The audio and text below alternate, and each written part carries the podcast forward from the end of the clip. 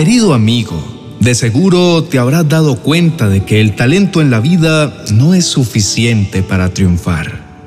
Está comprobado que la disciplina, tarde que temprano, vencerá a la inteligencia capaz de efectuar un talento. Por esta razón, tener un don o talento no es suficiente si no se desarrolla de mano de la disciplina, quien es la única capaz de llevarlo a su máxima expresión. En la parábola de los talentos, expresada por Jesús, un hombre que representaba a Dios repartió generosamente sus talentos bajo administración. A un hombre le dio cinco, a otro dos y al último uno. Dios los repartió de acuerdo a la capacidad que cada uno tenía. El de cinco y el de dos multiplicaron los talentos. Por el contrario, el de un talento lo enterró. Querido amigo, Dios confía sus dones o talentos a cada uno de nosotros con la obligación de que los desarrollemos. Dios espera una respuesta fructífera de parte nuestra, pero cuando no ponemos en práctica nuestros talentos, que son regalos de Dios, estos se atrofian debido a nuestra inactividad infundada por el miedo, por el exceso de precaución o cobardía, o muchas veces por pereza o por simple omisión consciente de desarrollarlos. Sea cual sea nuestra excusa, el propio Señor Jesús criticó esta actitud improductiva de no multiplicar lo que Él nos ha dado. Tengamos en cuenta que a quien Dios más le da, también más le demandará.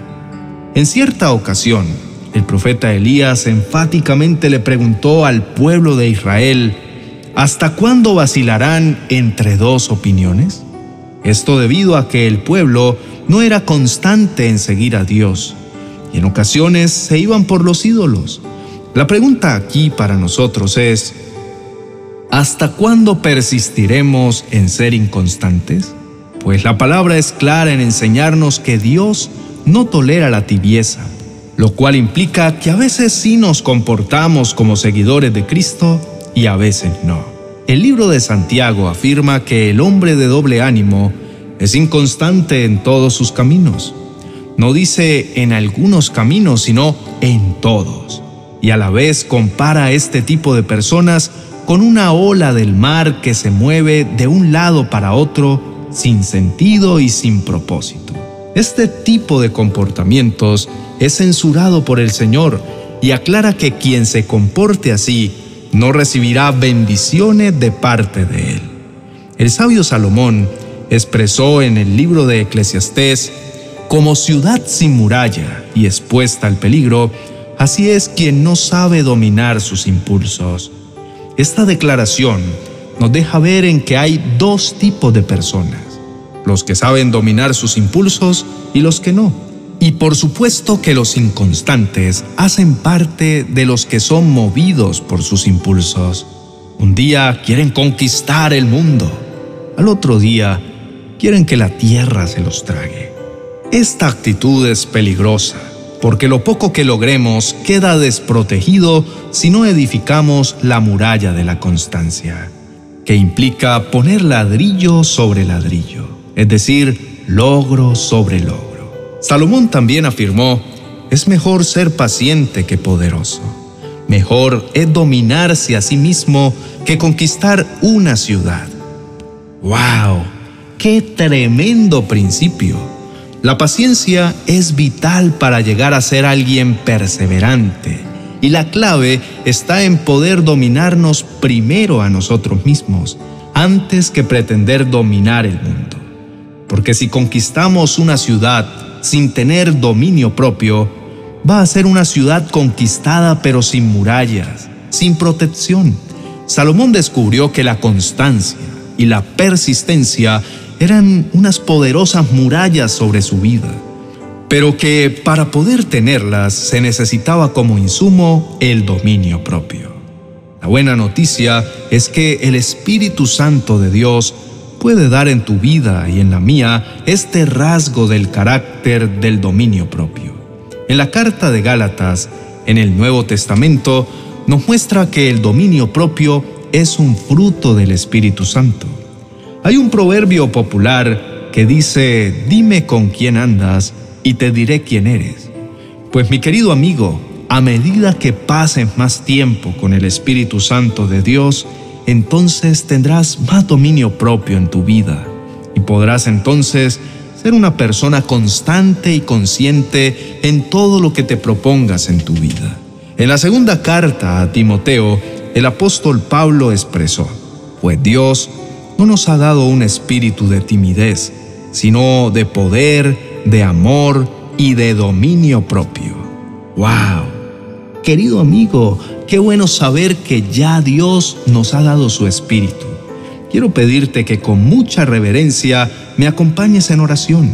Pidamos para que su Santo Espíritu nos llene de amor, de poder y de dominio propio.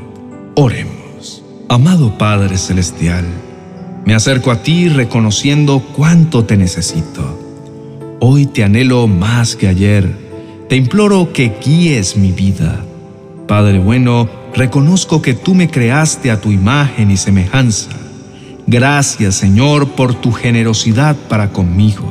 Gracias por crearme libre, con la capacidad de elegir qué hacer con mi vida y con todo lo que me has dado. Señor, hoy te confieso que en ocasiones me cuesta ejercer dominio propio y me dejo llevar por mis emociones. Reconozco que mi corazón es engañoso y que a veces termino haciendo lo que no conviene. Perdóname cada vez que titubeo en mis decisiones, aun cuando sé lo que debo hacer. Señor, quiero agradecerte por cada uno de los dones y talentos que me has regalado, conforme a tu infinita bondad. Gracias, Señor, por la manera particular y exclusiva en la que me creaste. Reconozco, Señor, que todas tus obras son perfectas, y eso me abarca a mí, pues soy obra de tus manos.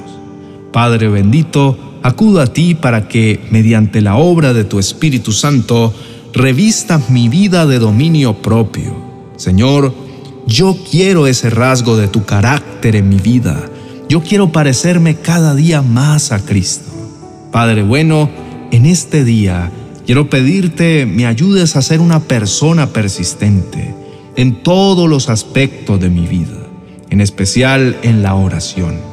Quiero ser así como tú, Señor Jesús, que pasaba las noches buscando la comunión con el Padre Celestial. Hoy recuerdo tus enseñanzas donde nos decías que debemos clamar día y noche, a tiempo y fuera de tiempo, sin desmayar. Ayúdame, Señor, porque he sido inconstante en mi oración.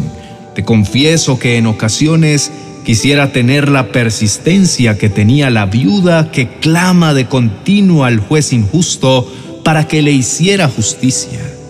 Me fascinó cuando contaste esa historia, Señor Jesús, y cómo esa viuda finalmente obtuvo lo que estaba pidiendo.